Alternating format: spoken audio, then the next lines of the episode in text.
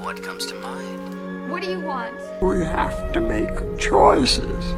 You have to choose. Which one is the right one? What do you want? It's not that simple. What It's... do you want? Make your choice. Bienvenue sur Le Choix de Marie, le podcast ciné qui vous donne tout simplement des idées de films à regarder. Sans spoiler ni prétention, je partage chaque semaine avec vous les films que j'ai vus pour faciliter votre dilemme du On regarde quoi? Bienvenue dans l'épisode 89 du Choix de Marie, euh, toujours en direct depuis la France, dans lequel je vous propose un programme 100% français. C'est le moment pour moi de faire le plein de films locaux auxquels je n'ai que vraiment euh, très rarement accès aux US et je peux vous assurer que c'est hyper rafraîchissant. Du coup, j'en profite pour squatter les salles de ciné en plus de voir mes proches. Je remercie euh, au passage Faustine pour son passe Gaumont illimité. Que demander de mieux du coup? Et je vous propose trois films cette semaine. Un drame, Les Cinq Diables, un thriller, Vacances et un polar, La Nuit du 12.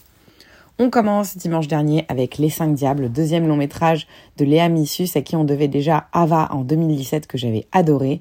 Le film a été présenté au 75e Festival de Cannes dans la section quinzaine des réalisateurs. Vicky, petite fille étrange et solitaire, a un don. Elle peut sentir et reproduire toutes les odeurs de son choix qu'elle collectionne dans des bocaux étiquetés avec soin. Elle a extrait en secret l'odeur de sa mère, Joanne, à qui elle voue un amour fou et exclusif, presque maladif. Un jour, Julia, la sœur de son père, fait irruption dans leur vie. Vicky se lance alors dans l'élaboration de son odeur. Et elle est alors transportée dans des souvenirs obscurs et magiques où elle découvrira les secrets de son village, de sa famille et de sa propre existence. J'ai mis drame, mais c'est clairement un mix de genres ce film. Drame, mais aussi quelques instants comiques sur une trame de fond fantastique. Une histoire en fait très sensorielle, sans dialogue superflu, qui vient parler de senteurs, de souvenirs, d'amour et de traumatisme. Le film est beau du coup par les sujets qu'il aborde avec une narration qui s'alterne, proposant un mélange des temporalités sans perdre de vue sa résolution qui se comprend euh, progressivement dans la durée. Au niveau de la mise en scène, les plans sont serrés, Léa Missus vient filmer euh, près du corps et propose ainsi un film intimiste qui nous donne l'impression d'être au cœur du mystère et de manquer euh, de recul, ce qui renforce en fait notre envie de comprendre cette intrigue. Et les scènes subliment tous les personnages qui sont tous incroyables, que ce soit les principaux ou les secondaires. Une grande mention spéciale pour certaines d'entre elles parmi les scènes, euh, le karaoké, l'arrivée de Julia, toutes celles avec le grand-père, la discute dans la chambre euh, conjugale entre... Euh, euh, Joanne et son mari, et bien sûr la scène de l'affiche du film qui est vraiment d'une rare beauté. Petit point noir sur lequel je ne pourrais pas trop m'étendre, je n'ai pas du tout compris le dernier plan.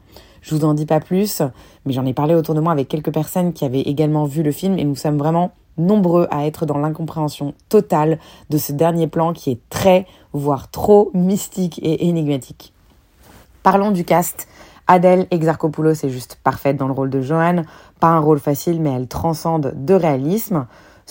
Et Emati qui joue euh, Julia, euh, sa belle-sœur, capte aussi très vite notre attention. Son jeu est froid et tendre en même temps. Patrick Bouchité dans le rôle euh, du grand-père. Euh, il a assez peu de temps euh, qui lui est imparti, mais il apporte une contribution euh, toute particulière et très touchante. Mais je dirais que vraiment ceux qui m'ont le plus bluffé, ça va être Moustapha Mbengue et Sally Dramé, qui jouent du coup le père et la petite fille. Lui d'abord qui, tout en calme et nuance, bouleverse et saisit vraiment l'écran.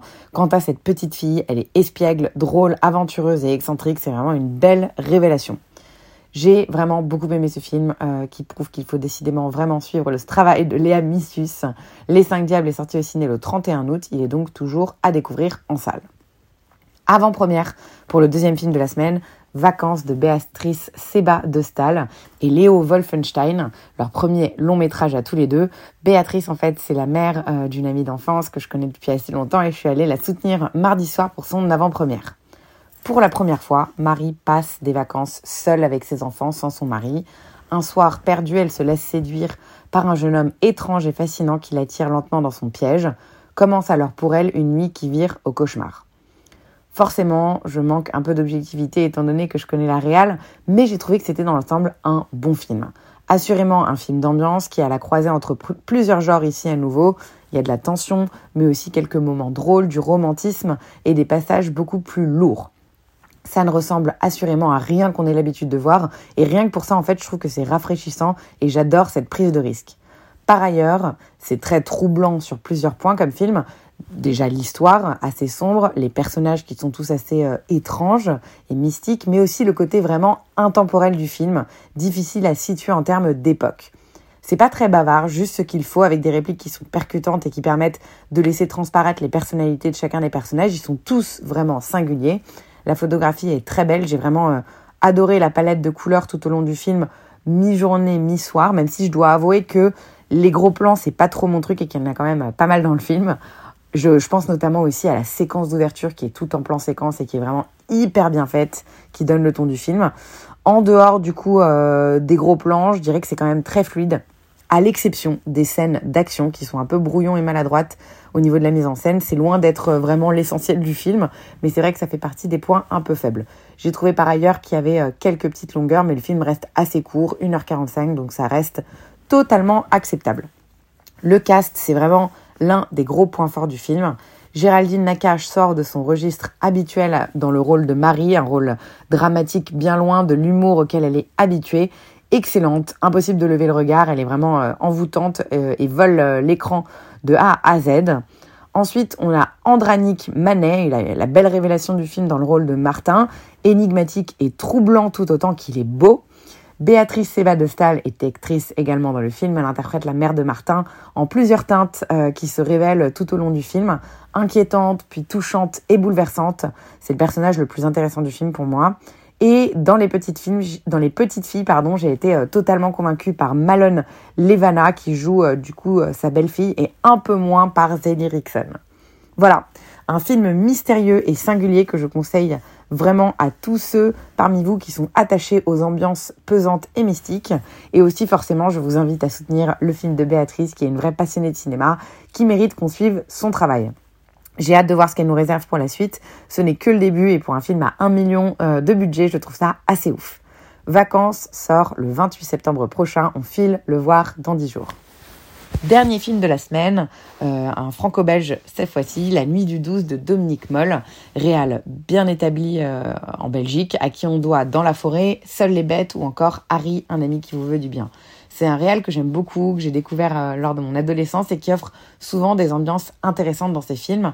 Il nous propose ici un thriller basé sur un fait réel décrit dans le livre 18.3, une année à la PJ de Pauline Guénéa qui a été publié en 2021. À la PJ, chaque enquêteur tombe un jour ou l'autre sur un crime qu'il n'arrive pas à résoudre et qui le hante. Pour Johan, c'est le meurtre de Clara. Les interrogatoires se succèdent, les suspects ne manquent pas et les doutes de Johan ne cessent de grandir. Une seule chose est sûre et certaine, c'est que le crime a eu lieu la nuit du 12. D'emblée, la nuit du 12 donne le ton. L'affaire dont on va suivre le déroulement ne trouvera pas de résolution.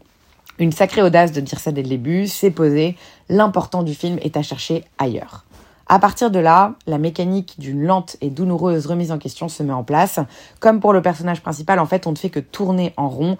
Ça fait mal, mais c'est bon, cette vilaine douleur-plaisir. Et c'est pas le premier film qui n'offre pas de dénouement. On pense notamment à l'excellent euh, Zodiac de David Fincher.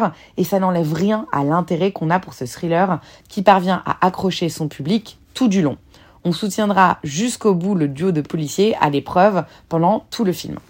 La mise en scène est épurée, colle parfaitement ainsi du coup à, l'écriture sensible, cruelle mais vraiment belle du film. C'est un film qui cherche à montrer une vérité au-delà de raconter euh, juste une histoire.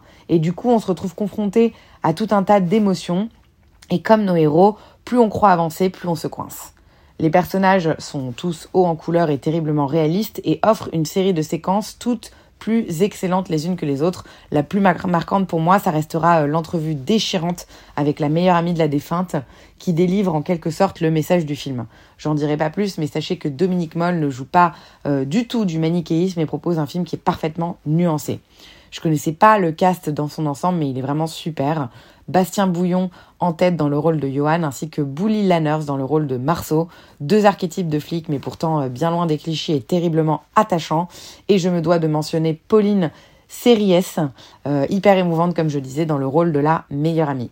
Bref, c'était une jolie claque la nuit du 12 que je recommande vraiment à tous. J'ai passé un excellent moment. Il est au cinéma depuis le 13 juillet. Filez vite en salle si vous voulez le voir. Et je crois que c'est sur cette note du coup que ce podcast va s'achever.